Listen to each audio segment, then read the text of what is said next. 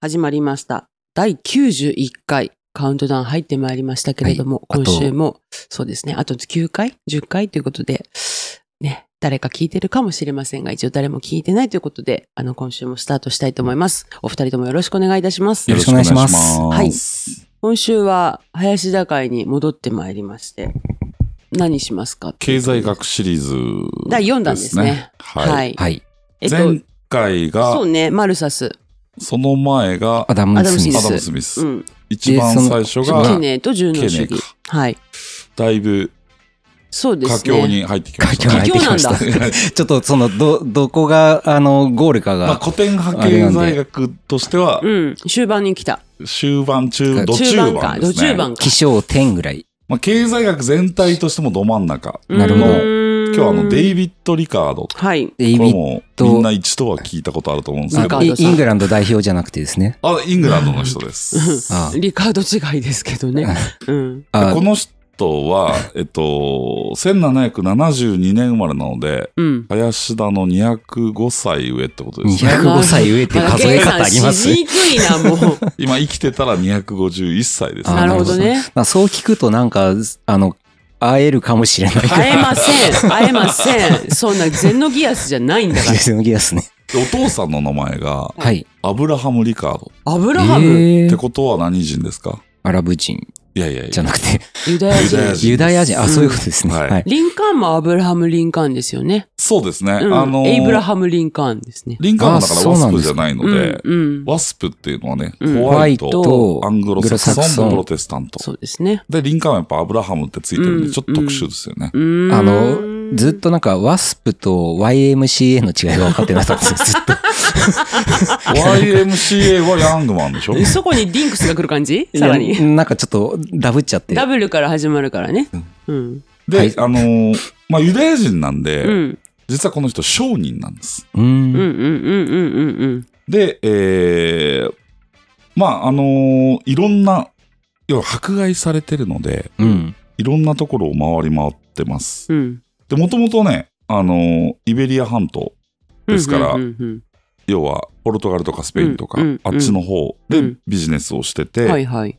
えー17世紀の半ばから一家がオランダに迫害されて逃亡して、ほう、オランダにね。オランダに行うっんうんうん。て、、えーアムステルダムを拠点にして、はいはい。そのリカード家っていうのは財を増やしていくっていう、うんうんうんうんそういう。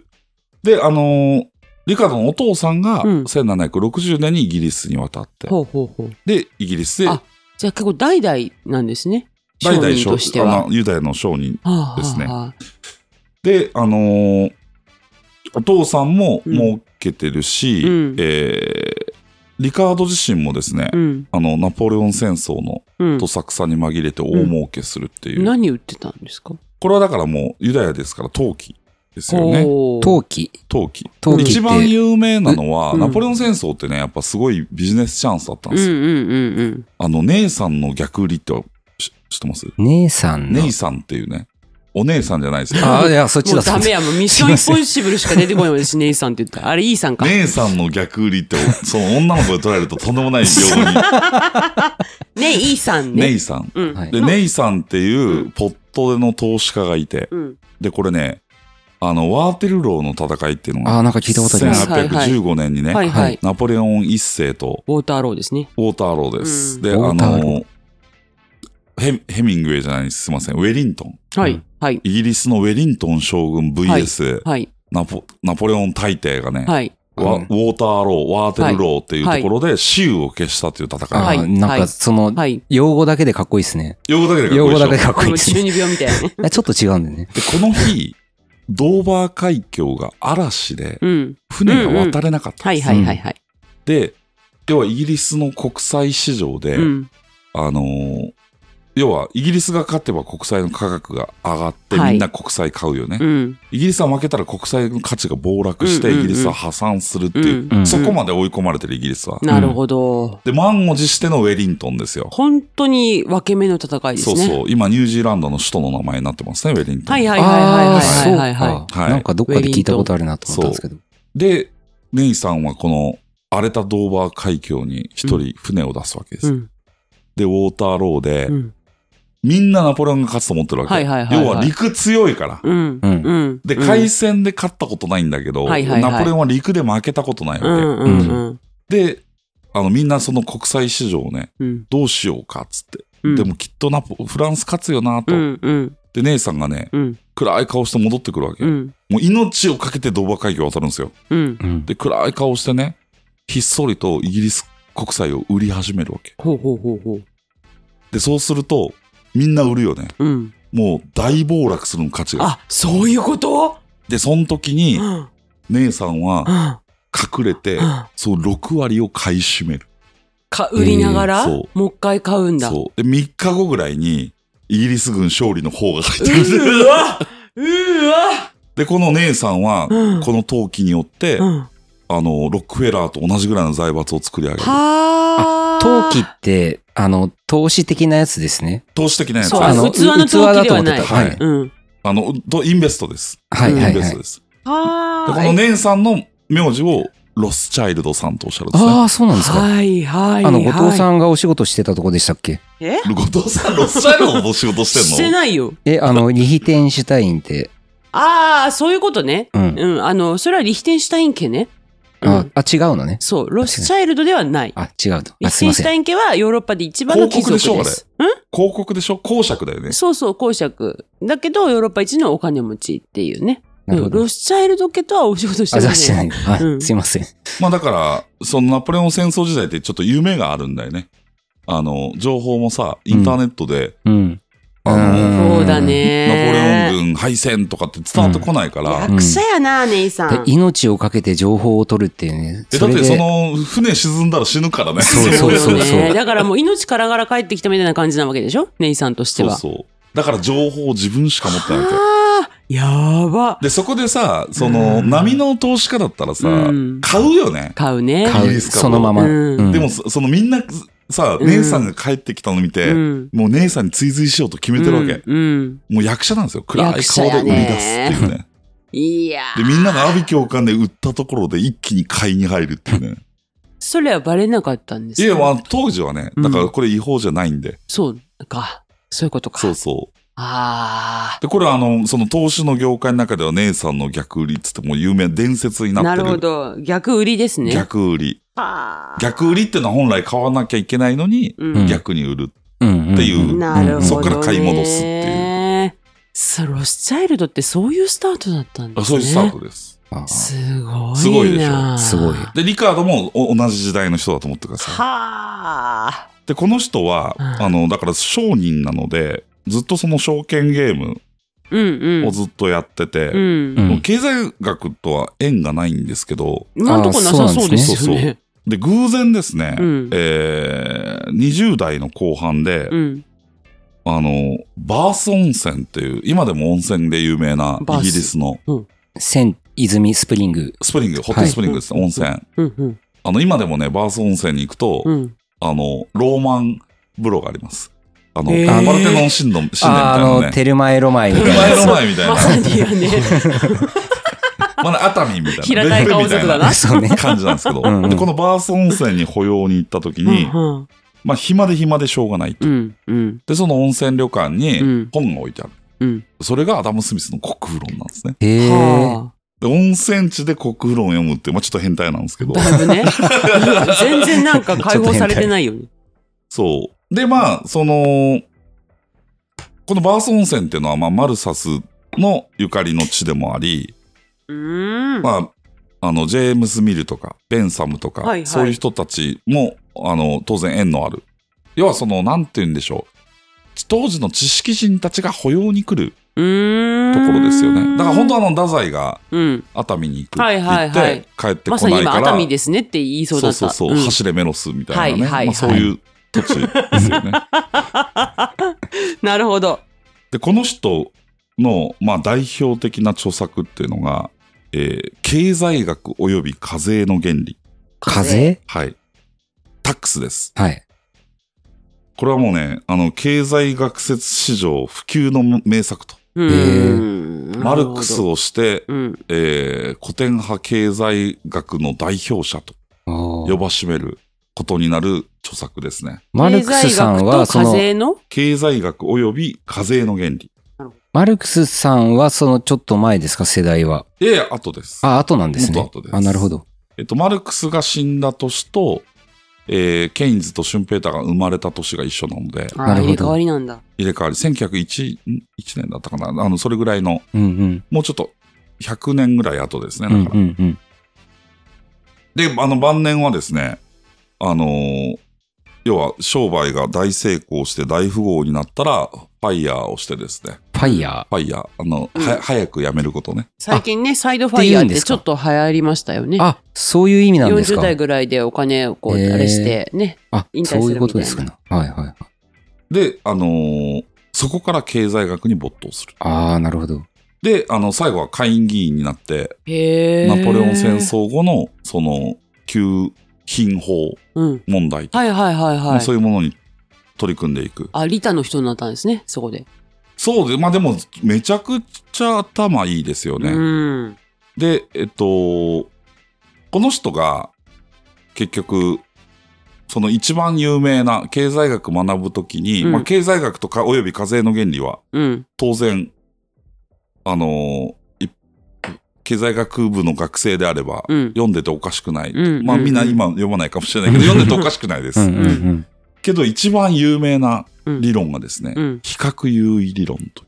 は比較優位理あ。はい論。比はい。較優位理論。比較聞いたことあるでしょはい。それは私、やった気がする法学部だけど。この比較有理論はですね、うんマルクスをして資本主義のリーサルウェポンと言わせてリーサルルウェポン。リーいや、絶対言ってないですね。最終兵器あ言ってます言ってますあいつリ資ーあ本主義の最終兵器だと、ね最終兵器。リーサルウェポンではしょいリーサルウェポンですけいど。やそれドイツ語で言ってると思いますけど、ど。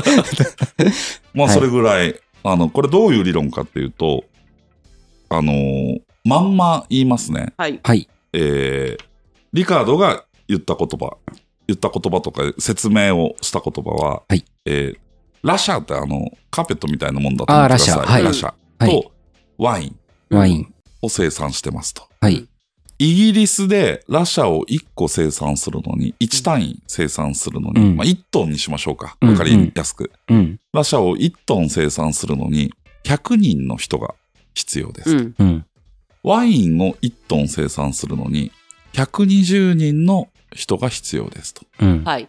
で、その時に、ポルトガルでラシャを1トン生産するのに、ううんん。 90人の人が必要ですと。うん。で、ワインを1トン生産するのに、80人の人が必要うん。うですと。んう。ん。つまりイギリスでうん、ちょっとわかりやすく比べると、ラシャ1トンイギリスで100人かかるけど、うんポルトガルでは90人でできうる。ん。うん。で、えー、ブドウ1トンをイギリスでは120人かかるけど、うん。えー80人でポルトガルができうる。ん。うん。つまり、ラシャもブドウも、うんポルトガルの方が労働生産性が高高いんいですよ。ね。うん。じゃあ、ラシャもブドウも、うん。ポルトガルで作ればいいんじゃないと。う。ん。というと違うんですね。はあ、はあう、ん。これは、えっと、イギリスはラシャとワインで言うと、ラシャを生産する方が生産効率高いよね。ううんん。だから、ラシャだけを生産する。う。うんん。で、ポルトガルは、えっと、どっちともイギリスよりもうん生産効率がいいんだけど、うんうんラシャが90人かかるけど、ワインは80うん人できる。うんうんうんだから、ワインに特化していくと。ああ、なるほど。で、このワインとうんラシャをうん。交換した時にどうなるかっていうと、うん。えー本来イギリスはうん。 120人ワイン1トンかかるのに、うん。ラシャ1トンとワイン1トン交換したときに、うん。 100人分の生産性でうん。ワインを手にすることうん。うができんる。。うん。だから有利ですようね。ん。うん。で、両方優位なポルトガルも、うん。えっと、本来90人で作んなきゃいけないラシャ1トンを、うん。 80人で作ったワインと交換できるから、生生産効率が高いよねと。ああ、なるほど。だからお互いに生産性が高いか低いかじゃなくて、うん。国内の中で、はいはいはい比。較的に優位にある生産品に特化すると、ほ国際貿易はみんなウィンウィンになるよっていう、う。なるほど。今のこの自由貿易体制の理論の基礎を作った人です。それの結果、日本はずっとトヨタですって話ですね。まあトヨタですっていう話だし、うんまあ変な話だからアフリカ諸国が、はいはいはえっい。と、今アフリカとしか比べられないっていうのも悲しいけど、うん日本と比べたら、うん日本のが全部生産性高いと思うんですうよ。んうんだけどやっぱりアフリカの中でうん比較優位にあるものと、うん。うん。日本の中で比較優位にあるものを交換すると、絶対ウィンウィンになる。なるほどね。あ、そのイメージは全然なかったですねっ。てマルクスが言ったんですよ。っって言ったんですかそうそうそう。だってマルクスはさ、その資本主義の穴を見つけて、うんダメだダメだっていう人じゃん。うんうんううんん。でもこの比較優位の理論はう、ん貧乏な国でも、うん国内で比較優位にあるものうをん。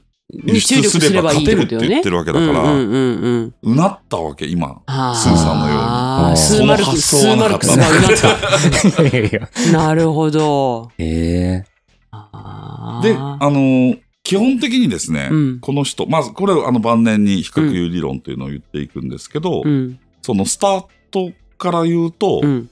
あのーまずね、社会を3つの階級に分ける。ほうほう。ここはね、マルサスと似てるっす。はいはいはいー。はい。で、えー要は、地主、うん。資本家、うん。労働者はいはいはにい。初めて分けた人ですね。うん。地主と資本家を分けるってことですね。地主と資本家を分ける。うん。だだからさっき言ったようにイギリスって貴族が地主になって、うん。うん。えー資本家がジェントリーとしうてん。いて、うんそこで労働者をうん。雇用してい,、うんくわけなのうで、んうんうんまあこれイギリス的な、うん。なあるのほ非ど常ね。に。で、当時のその農業ですね。はい。イギリスはもうその農業が近代化して工業的に行われてるはい。はいわ。けです。で、その時に注目するのが家賃ですね。地代。はい時代。はこのい。地代論からスタートするんですね。へえ。確かによく考えたら家賃っていうのは不思議な概念だなとうん。思いますね。だって、な、極端な話、何も生産してないけど、なんか、なんかが生まれてるというか、なんていうか、不思議な、不思議だなとずっと思ってたんです。別に価値がないとは言ってないんですけど、うん。ずるいなと。いやいやいやいや。あ、でも私ちっちゃい頃それ思ってた。だってこなんかのその、ここは私の土地って誰が決めたんって言まっあて。場所がなければ何もできないとか、まあそういううところもあるから、何もないわけではないだろうと思ってたんですけど、その何かって何だろうっていうのをずっと考えてました。で、最初はさ、あのーめちゃくちゃ農作物ができるところでん。生産しますよね。うん。うん。で、儲かりましたと。うん。そしたら、まあ、これ一等地と呼びます。うん。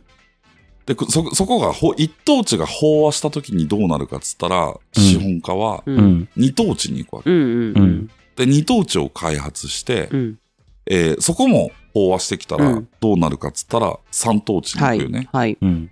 で、その中で、要はこれ、工業的に農業を捉えるとするとよ、うん。えっと、例えば、100万円出して、えっと、1単位出ますっていうのが一等地だとしましょう。うんまあうんまあ、ちょっとわかりやすく、100万円で100トンできるうん。のが一等地。で、えー二等地に移るとう、ん。 100万円出したけど、80トンしかできません。うん。うん。うん。うん。これは二等地。うん。うん。うんで、。三等地は100万円出したけど、えー50 60万、 60 60トンしかできないっていうのが三等地。う。うんん。でそうすると、どんどんそのさ一等地、二等地、三等地って、あの、進んで、その、マーケットが拡大すればするほど、効率が悪くなるね。利潤が下うがるんん。です。うん。うん。で、この利潤が下がるよ、あの、マーケットが拡大していくと、利潤が飽和して減っていくっていう理論を、うん。この人は根本に据えるんですね。うんなるほど。つまり何が起こるかっていうと、そこで強行が起こるんです。はいはいはいはあい。で、な利るほど潤が出るうちは、うん。資本家はどんどん土地を借りてうん。やっていきますうよね。ん。でも、どんどん土地を借りて、うん。えーやっていて、利潤が下がっていくので、うん。ーそのうん2等地3等地の地代はどうなるかっつったら、安くなっていくわけです。うん。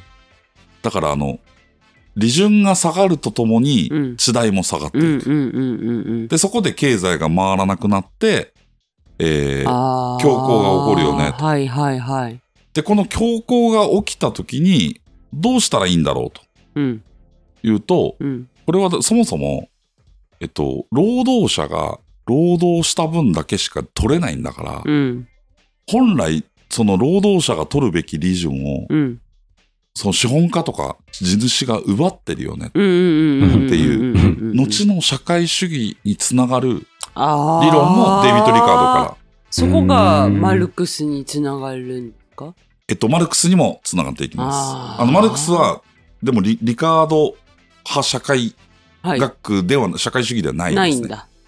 リカード派社会主義っていうのもあるんですけど、ママルクスはもうもうちょっとこれを発展させ発て、展するんですね。ただ、あのーその利潤率が低下していくよっていう、こう話うんとともに、うん。この賃金論もうん決まっていくわけですね。うん。要は、えっと、労働者に支払う賃金っていうのは、うん。うん。労働力に対する需要と供給で決まってくるよね。うん。うん。つまり好景気だとうん生産活動が活発なので、うん。えっと、賃金は上昇する当うん。う然。ん。うんで、も、不況になると、えっと、労働力が余るので、うん。えー賃金が低下していくと、うん。で、この賃金水準っていうのが上昇と低下を繰り返していくわけです。うんうんつまり、公共と不況が。繰繰り返されるのではい。なので、えっと、それだと労働者やってかれねえわってなります不よ安定ね。ですもんね。だけど、労働者階級を資本家は存在、存続させる必要があるそうのでで、すね。うん。えっと、労働者の賃金っていうのは、うん最低生活水準以下にはならないと。はいはいはいはいはういん。っていうのをこう綿密に、ここの経済学及び課税の原理の中で、うん解き明かしていくとう。ん。で、この、そのリカードの賃金論を、お後のドイツの社会主義者のラッサールっていう人たちが、はいはい。まあ、発展させてうん。いく、いって、えー、要はね、その、皆さんご存知の最低時給はいはい。うんっていう考え方はこっから出てるんです。へうえ。んすごい。で、このラッサールが、うんえー最低時給、うん。い当初ね、うんなんと名付けたかというと、鉄のように冷酷な救いのない賃金論という意味で、じゃあそりゃ。賃金鉄則 と。だからね、鉄則って、そういうこことっ。から来てんですよ。鉄のようにあー鉄のように冷冷酷あな冷、酷な。絶対に動かさざるれないルうんールのことね。鉄則ってそういうこと。鉄則ってこっから来てるの。はあ。で、賃金鉄則ってね、あの、あー名前変えたらいいよ。そうね。鉄のように冷酷な最低の時給よだ。く、よく、よく、そういうこと。鉄則ってなんか良くも悪くも使われるけど、もともとはネガティブな香りなんなでんすかね。ポジティブな意味合いで使われる印象が強いですいけや、どでね。もすごい刺激的ですよね。うん要はその、うんうんメイクみたいな、レッドじゃないよね。うん。うん。こう、こうし、鉄則、これが鉄則だからって。うんうんあの、もう、有無も言わせぬ感じしないあの、決まってることみたいな感じですよね。そうそうそうん。なんかもう、これだけは抑えとけよっていう意味よりは、うん。なんでお前こんなこともやってねえの鉄則だろっていう。はいはああ、いそういう感はじそう、はそういう印象で、まなあ、るほど当初は使われてるっていう感じですね。はいはいはい。で、そこから、あのー税金について、うんうん要はうん。話がいくわけ。うん。つまり、労働者階級の賃金は上昇と下降を繰り返すんだけど、うん。最低生活水準以下にはならないという前提でいくと、はいはうい。ん。そこからだからこう近代国民国家に入ってますから、ナナポレオン時代。代からねね。で、そこで租税をどう考えるかっていうのをはいはい。この人ははい言っていくわけですうね。ん。いやーなかなか頑張る、 頑張るって言ったらあれですけど、脳みそ使いますよね、すごい本ね当に。でもこの人はその古典派経済学ですから、うんうん。アダム・スミスを踏襲してますんで、うんやっぱり小さな政府です。うんうん。つまりそ、えーリカードの意見です。うん租税というのは、うん。えっと、資本蓄積力を殺すと。ああ。つまり、えースーさん頑張って今年100万円儲かりあ、まそういうしこたと。ね。うんはいはいはい。えっと、税金と社会保障費と消費税合わせてうん50%取られてるんですよ、今。うん。うん。で、50万円しかないわけ。うんはい。で、本当はさ、儲かった100万で次の仕事しようと思ったのに、うん50万になっちゃったよ。うん。もう1年頑張らないかんやん。うん。はい。なので、もうその、納税義務者の、その生活必需必需品とかね、うん。その贅沢品の消費とか購入。こういうものは節約させないといけない。うんうんけど、えっと、その租税を全体で見ると、うん。うんうん。あの、低い方がいいと。う。うんんそうね。だけど例えば、うんこのリカードの古典派経済学理論によって消費税を増税しようとすると、う。うんん。エルメスとかルイ・ヴィトンは15%です、みたいな。ううん。ん。スーパーは0%です、みたいうな。ん。うんうん。こうあるべきなんです。はいはいはいはいはい。本来はねはい。うんだからのイわン、かる。だからインボイスの回でやってたけど、うんそのスーさんが、もともと外国はさ、うんうんうん。商品によってパーセンテージが違う課から税ね。率が違うかうんら、うんうんインボイス制度ってなんかうんあってと。うんうんうんでも日本はその税率一律だからさ、うん。まはい。まあその、店内で食うか食わないかみたいな。あね、8%と20%は軽ある減税けどね率っ。てやつですね。軽減税率うんはいだからもうその本来は軽減税率が当たり前だからっていうのは、うんうん各国このリカードの、ううんん、なるほどね。あの、どこから税金取って、どこから取らないかっていうのを綿密に計算してるんですよ。はいはいはうんうんうんい。ジャパンにはない、それが。ジャパンにはない。うん。なるほど。なので、まあその経済学及び課税の原理の中でもすでにもうこのうん。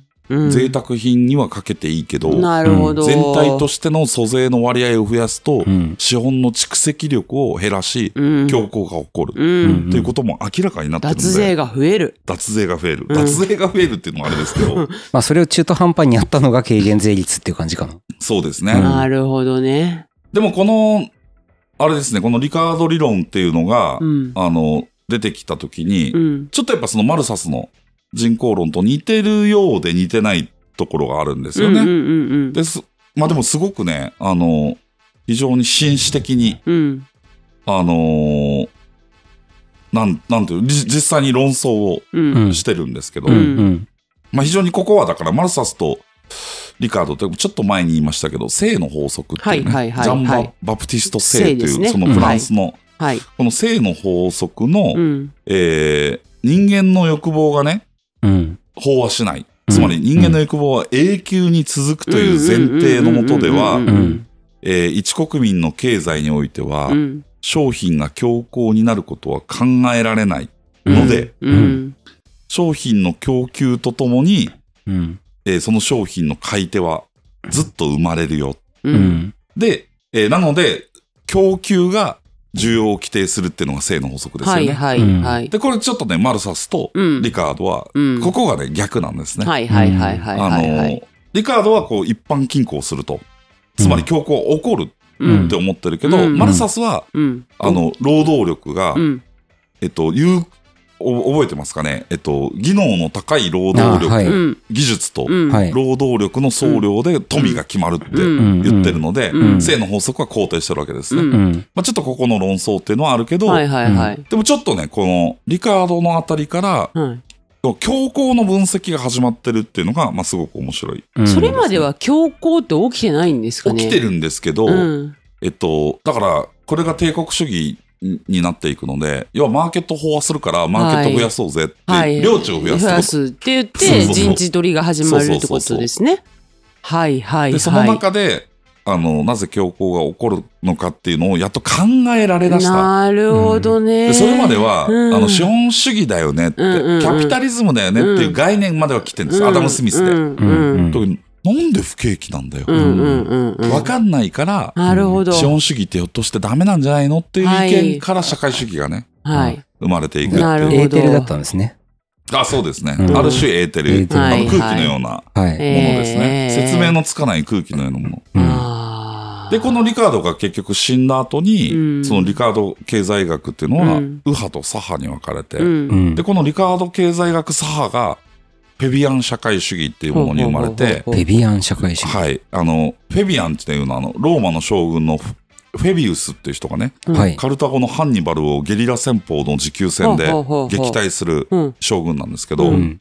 要はその、ゲリラ的に、持久的にやる社会主義のことをフェビアニズムうんというんですね。うん。で、まあ、あの、暴力革命ではなくて、うん。議会制民主主義の上に基づいて資本主義をうん。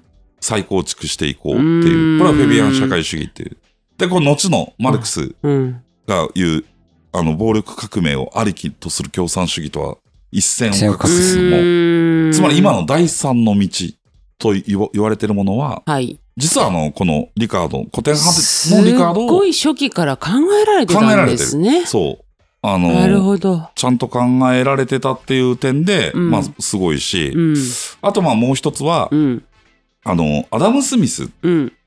と、こうんのリカードっていうのが、んアダム・スミスが1776年にうん。資本論出しますよね。うん。で、えっと、72年生まれなので、うん。うん。リカードは。はいはいはいはい。まだだから4歳やね。そう、あのーまあだから相当差がある。僕と中曽根康弘ぐらいの 差がどういう大例工えとあるとうんう思んううと。んうんまあそう森だ吉郎ねと。林田ぐらい。ああ、キロ、キロさんか。うん。まあうんあんま変わらないけど時代がいや、 違違う。う違う。全然違うよ。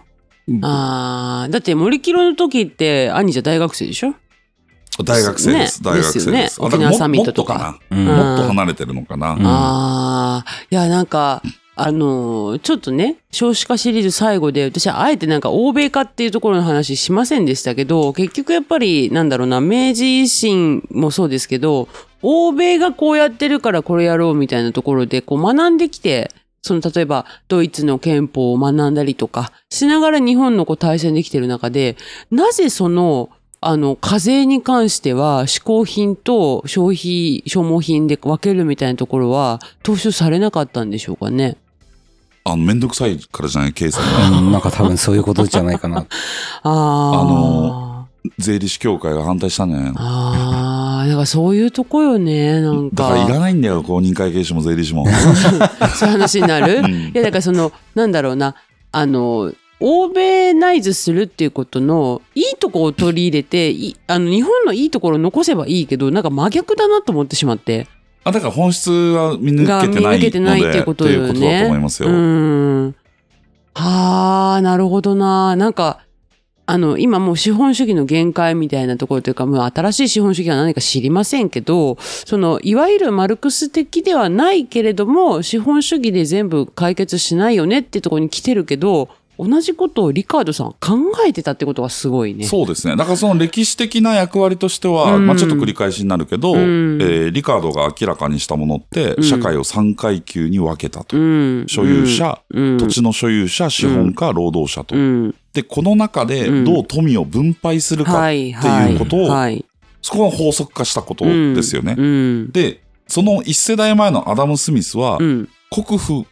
富とは何か。ううんんで、その性質を、うんまはいあ、はい総はいはい合的にうんはい探求した人ですね。うん。だけど、リカードの、うんもう次の関心っていうのは、うんこの3つに分けた各階級うのん所得のうん分配のあり方。うんだから、アダム・スミスの時代うは、ん国としてうん富をどう増やすかっていうね、んん総生産体制の話そのばがっ、くりした解像度ですよねやまっぱだね王様の力がまだ強い時強か代っただってもこんねと。かそういうことだかけど、リカ100年経って、100あー年かまあ30年後ぐらいには、うんうんうんもう資本主義っていうのをここまで発展して、なるほどこの3階級の中でどう分配するかっていうところまでメカニズム的に来たっていうところが、はいはいはいやっとここまで来ましたかって冒頭に言っすた。ごいあーなるほど。すごい解像度がや転っぱり転こう上換がっ点たっんてだないう。ちなみに今でも経済学学ぶときに、うんあの、本は何から読んだらいいですかっていうと、うんまあ、一般的にはリカードからやりなさいあ、あそうなんですか。そうなんだという、まあ、アダム・スミスが体調すぎるんでね。うんだい ぶねちょっとそこから入ると、まあ、うんあの、アダム・スミスも抑えてるし、うんマルサスとの違いもわかるし、あーっていう意味では、うんうんああ、なるほど。スかーつさんが、資本主義のリーサルウェポンで すから、そうだよね。お正月に読むって言ったら、兄ちゃんから止められてたよね。お正月ぐらいじゃ読めませんっつってね。そうですね国富論はねゆっくりうんあとな、なんとなく、なんとなくですけど、勘違いだったらあれですけど、ちょっとしたこう、個人主義の走りみたいなイメージも受けますね。要は、まあ、あの、メカニズムの詳細を詰めていったっていうところもありますけれども、それまでは、こう、いわゆる全体主義というか、全、全体としてどうなるかっていう中で、要はこう、こ個々の要素に目を向けていったってなると、今度必然的に個々の生活はとか、個々の幸せはとか、まあ多分、えー精神論にも帰着していくんですけど、とそうね思うんですけど、そこからまたさらになんかこう、要は、そそこがなんか今特にこう個人主義的な感じの部分ありますけど、だからその3回前の司馬遼太郎会の司馬遼太郎さんの言葉を借りると、うんやっぱアダム・スミスってすごいイデオロギー的ですよね。うんうんうん。なんかやっぱ思想的、うん絶対的。うん、うんでも、リカードになるとすごいリアリズムですようん、うね。んうんうんあの、労働者がどう大生き変て具るか体。的であり。そこから租税をどう取って国家をどうするかっていう。うん。確かに。そっか。それがあってマルクスが出てくるって、あ、なんかちょっとわかりやすいですね。そうですね。マルクスはちょっともうちょっと後かそな。うね。どっちに振るかっていうまあで話もになってく次、るね。もう、もう近いですよ、マルクスなるは。ほど。ま だちょっともう近いね、いや、リカードの次がいきなりマルクスじゃないことはわかるんですけど。ちょっとね、もう、もうちょっとね、うん。その中で。まだあるのんマッでクすス・ねレーバーとか入ってくるんあで。あ、そっかそっかそっはかそっかそっかそっか。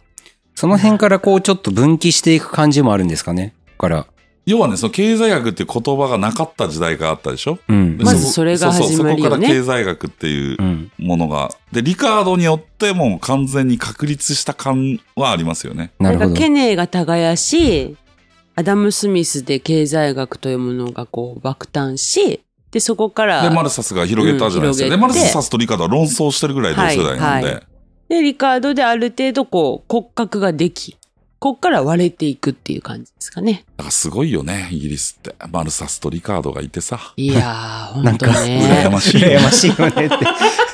そうね、あの、そっち、経済出身で、やっぱ、ロンド来ンられスたクール・オブ・エコノミクスいいよね。なるほどね。まあそういうのはありますよいね。やっぱで、もその姉さんの逆売りじゃないですけどある程度資本を蓄えた人が老後にそういったことをこう考えたりとかして次の世代のためにっていうところをやって今があるわけでしょリカードさんその。うん。まあでも日本人にやっぱ本当にそういう教育というか教養がなくなってしまいましたようんいやそういねう。ことだなって。うんあの老後に2000万いるっつったらそれ信じてるんでしょみんな。うん2000万もいらないよ。死ねばいいんだから。死ねばいいんだからそうそうそううん そうよね。私だからどっかでね、尊厳死はやりたいんですよ。今ちょっと勉強していまして。なんかそういったところにつながっていくんですけど、手の遊びって無料で聞けるけど、めっちゃ勉強になるね。自分で喋って て。あ確かにでも喋ってる方が勉強にうはんいなやりでまもほすら、ねこ。うやって経済を、経済学部とかに行ってない人でも、うん。こう大人になってから、やっぱりこう点でこう見つつ、大枠を捉まえるっていう機会をね、こうやって、林田先生のもと、そうですね。やっぱ得らがれると。学問の正しい使い方をしてるような気がしますよ。いやー な本当んにとなねく。ね、はこいのままリベラルアーツをね、はい促進していきたいと思います。ということで、第91回は、経済学シリーズ第4回ですね、リカードさんをお届けしました。ありがとうございまし あたり。がとうございます。ありがとうございま